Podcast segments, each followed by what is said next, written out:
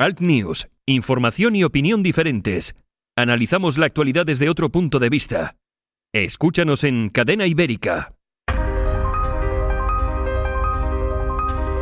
Y como cada día, por supuesto, tenemos un espacio reservado para la historia de España, siempre de manos de nuestro amigo y compañero Pedro Ángel López, que es el director de Españoles por la Historia, aquí en Cadena Ibérica. Buenos días, Pedro.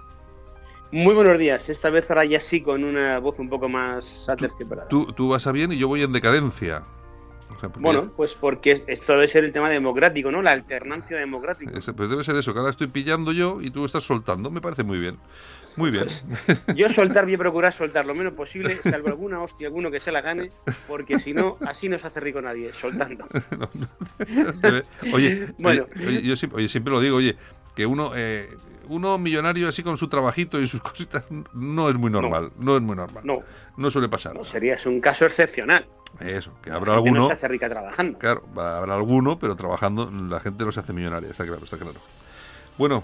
Don... deudas. Bueno, pues hoy vamos a hablar de una cosa que parece que está de moda, pero. Eh, porque todos los días, ayer por ejemplo, entraban eh, más inmigrantes a través de, de la valla de Melilla. pues nuestros conflictos con Marruecos no son de ahora ni de hace 15 días, son de hace mm. muchísimos años. hoy 22 de octubre, hoy 22 de octubre, pero de 1859 eh, es cuando la, España declara la guerra, la primera guerra de Marruecos, lo que llamaron la guerra de África. España, eh, es más, también de ser general O'Donnell como, como presidente del gobierno y como ministro de, la guerra, porque entonces no existía el Ministerio de Defensa. Eh, estas cosas tipo Bono, hombre, no, esto no es culpa de Bono, no vamos a, a crucificarle también por esto entonces ministro de la guerra. Bueno, pues España eh, venía con muchos conflictos con Marruecos ya desde 1844. Eh, bueno, pues había ataques eh, continuos o esporádicos contra, contra posiciones españolas. bueno, pues el gobierno de España llega a un acuerdo con, los marroquíes, pues no tenía intención de guerrear. Oye, vamos a dejar de tocar las narices con las posesiones y tal. Se llega a un acuerdo. El caso es que en 1859 pues de aquí que en agosto eh, no tienen otra cosa, otra, otra idea los moritos que atacar lo que son posiciones nuestras en, Ceuta. Habíamos hecho una, estábamos haciendo unas obras de remodelación dentro de la, de la fortificación, pues lógicamente mm. había pues unos sobreretes y, lógicamente pues habría una custodia militar. Pues es normal, como tú mañana te pones a hacer unas obras en la valla de Melilla, no dejas allí a los albañilucos y solos, solos a los pobres.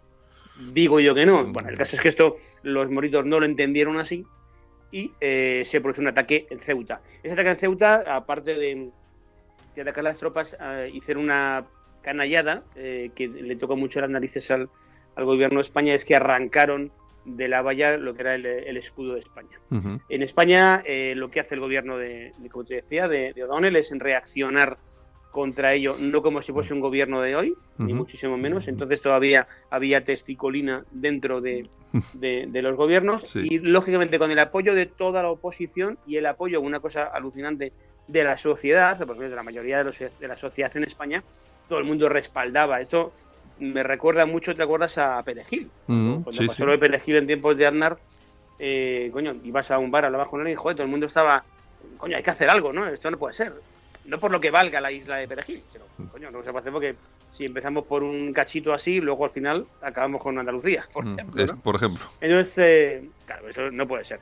El, gobierno español reaccionó contra, contra los marroquíes, se mandaron las tropas correspondientes, 45.000 soldados españoles lucharon allí, 10.000 perdieron la vida, pero el caso es que se ganó diferentes batallas, es una, una, una guerra muy rápida, una guerra de cuatro meses, empieza en diciembre y en mayo y en abril perdón ya se estaba firmando el tratado de Guadarrás. Eh, Guadarrás seguro que el que haya hecho la mil en los 80 recuerda un acuartelamiento que si no recuerdo yo mal está en Alicante o Valencia, me suena. Bueno, el caso es que se, la batalla de Guadarrás se firma el, tratado y aquí paz y después gloria. De aquí paz y después gloria, como buena guerra pequeña, siempre es el, el germen de la guerra grande. Es decir, posteriormente habrá más guerras con Marruecos lógicamente porque somos vecinos. Tú no guerreas con Japón, guerreas con Marruecos, guerreas con Portugal, guerreas con Francia, porque son tus vecinos. Mm. Es lo lógico. Una curiosidad, eh, em, em, en Guadarras, en esa batalla, los españoles capturan una serie de cañones que tenía el enemigo. ¿A que no sabes qué se hizo con esos cañones? Pues no sé, me imagino que algo simbólico. Se vendieron a la torre, de segunda mano, a los de Guaces. Bueno, pues no. alguien se le ocurrió la idea de fundirlos. ¿Y hacer? Entonces, las dos, los, los dos leoncitos que tenemos en, en el Congreso de los Diputados están hechos con eso con ese bronce. Bueno, pues está, está muy bien. Ese, ese dato es interesante, ¿eh? porque aquí más de uno va a sacarse la foto allí como si fuera una cosa eh, inmensa. Eh, esto huele. esto es el símbolo de paz. Sí, sí, sí, de paz, de paz. Eh, son, bueno, bueno, la paz viene después de la guerra, está, está claro como el agua. Oye, Yo Pedro, lo que sí hay que- oye, Pedro, de todos modos lo que te comentabas, sí que hemos guerreado bastante con Marruecos, ¿no? Sí, lógicamente eh, lo que es siglo XIX, siglo XX se guerreado con Marruecos, pero es que es lo más normal. Ten en cuenta que los rifeños se la gastan, se la gastan importantes.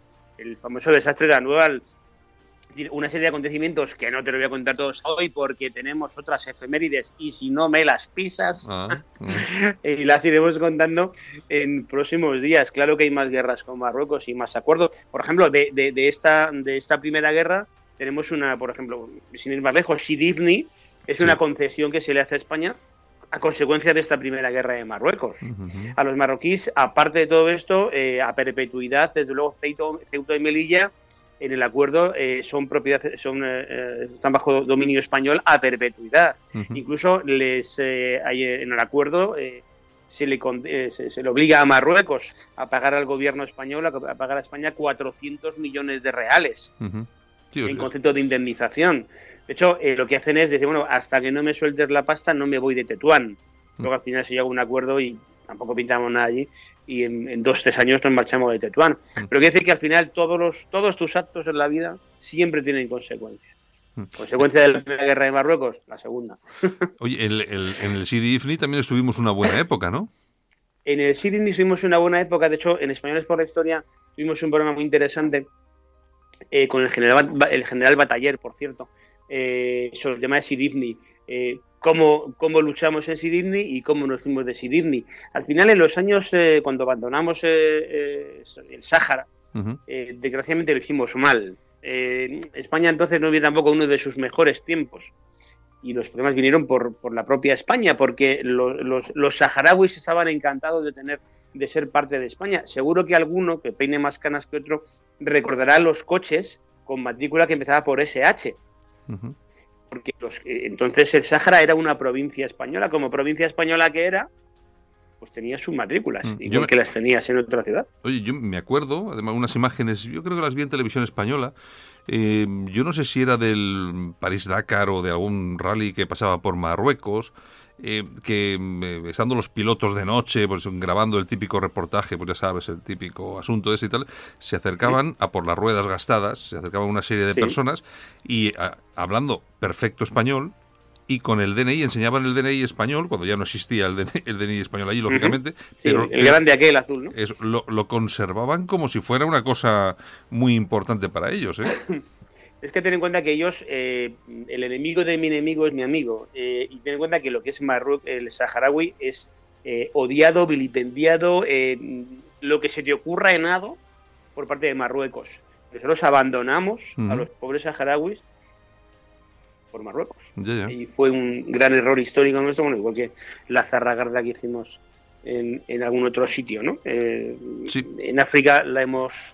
mm, España es un país que en África no ha, hecho- no ha tenido unas grandes colonias, por eso consecuencia ahora es, yo siempre digo, oye, nosotros tenemos que recibir a nuestros hermanos hispanoamericanos porque son hermanos nuestros.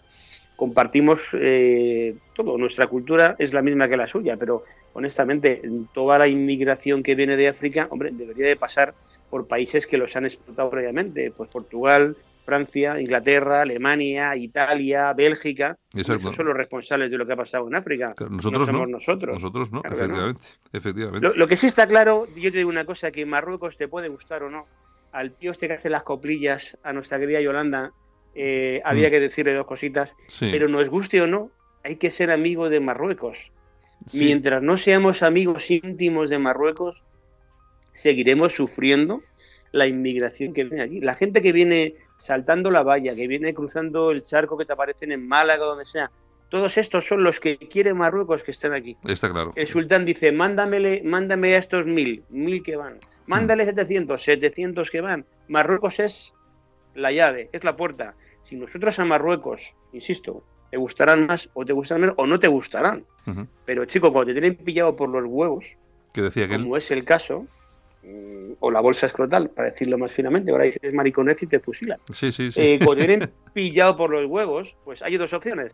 Una, o te rebelas y te rebelas a muerte, lo cual suele ser mal, mala, mal consejo, o tragas. Mm. Y nosotros deberíamos de tragar por Marruecos, porque eso es la única forma de controlar el flujo migratorio a través de nuestra frontera. Luego es así, luego hay que quitarse de encima presidentes infectos como Pedro Sánchez, que pacta, pacta con Soros a que traigan buques Sí, está claro. de, de, de aquí. Pero eso, eso los de Marruecos, coño, ahí no tienen la culpa. No, ahí no, no tiene mucho que ver en ese asunto. Hombre, yo creo que sí, que la- la- lo que es la, todo lo que es la frontera con Marruecos la controlan ellos perfectísimamente. ¿eh? Marruecos la controla de miedo. Esto te digo que entonces yo entiendo pues oye hay que montar fábricas sí montar fábricas hay que data mm, tío, lo que te digan porque es que es la única forma de controlar porque te digo una cosa qué vas a hacer si no Eh, no sé bombardea Marruecos Mm. Pero es que no, no- no te lo permitiría ni la sociedad española No- ni tampoco puedes tomar unas unas medidas drásticas contra contra el tema de la inmigración porque la propia sociedad ya no la española la europea en general porque si aquí nos quejamos de inmigración ilegal vete a, a Sí. otros países como o sea, Alemania. como, como, como Francia o Alemania o Bélgica. Sí, sí, sí, sí. sí. Mm, No, que ya te, entonces- digo, que ya te digo que es que precisamente son los que están sufriendo los índices de inmigración más grandes y son los más buenistas. La población civil me refiero, ¿eh? Sí, sí, sí, sí. Es una, es una cosa... la población civil nutre la población política y la militar. si las civiles son pamplinas, pues lógicamente luego tiene gobiernos pamplinas.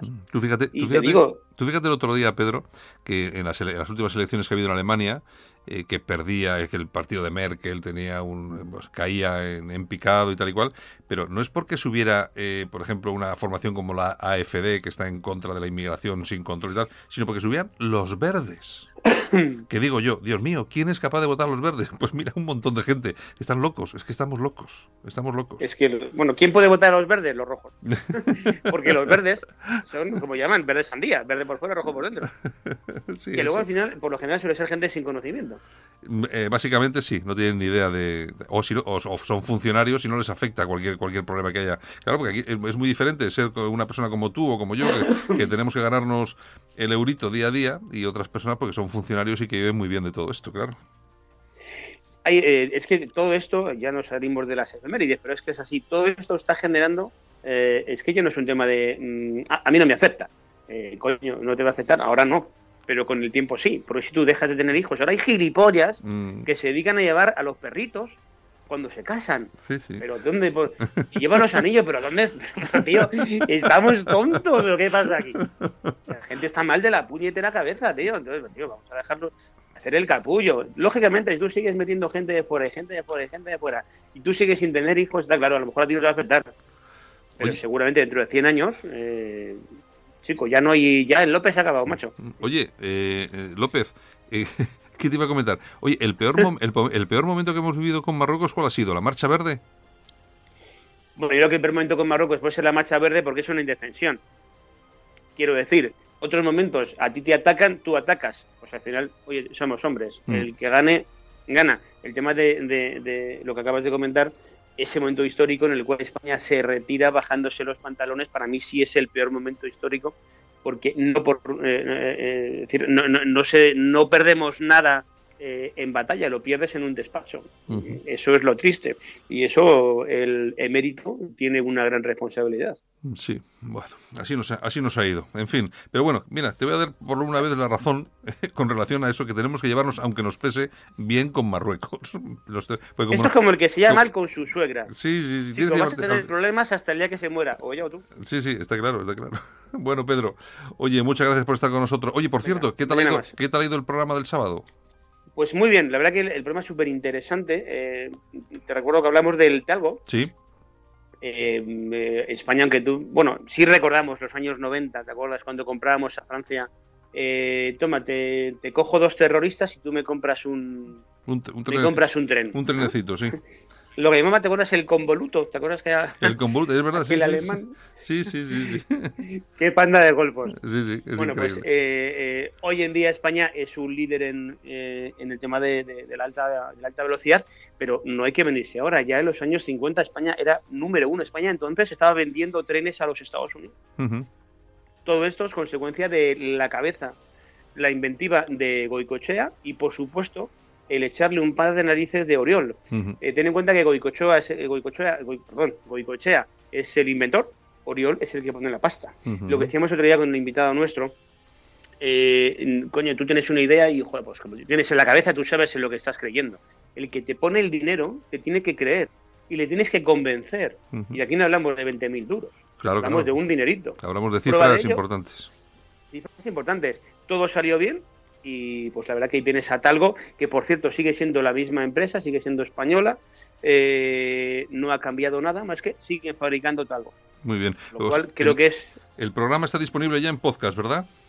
que el que quiera escuchárselo esta noche tranquilamente, con toda tranquilidad del mundo en la camita, te pones el talgo y bueno, pues escuchas un poco sobre, sobre la historia del tren en España, que, bueno, que, que también hemos hecho cosillas. Pues ahí está el programa de Españoles por la Historia que me imagino que se puede encontrar perfectamente en Evox. En iVox, con y- que entres en la página de Cadena Ibérica o en iVox directamente, Españoles por la Historia, eh, de los primeros puestos en programas de historia, en iVox está Españoles por la Historia. Pues muy bien. Don Pedro, muchas gracias por haber estado con nosotros Pues venga. eh, hoy aquí. Mañana más. mañana será otro día que decía aquel. Eh, mañana Dios proveerá. Venga, un abrazo. Adiós. Hasta, luego.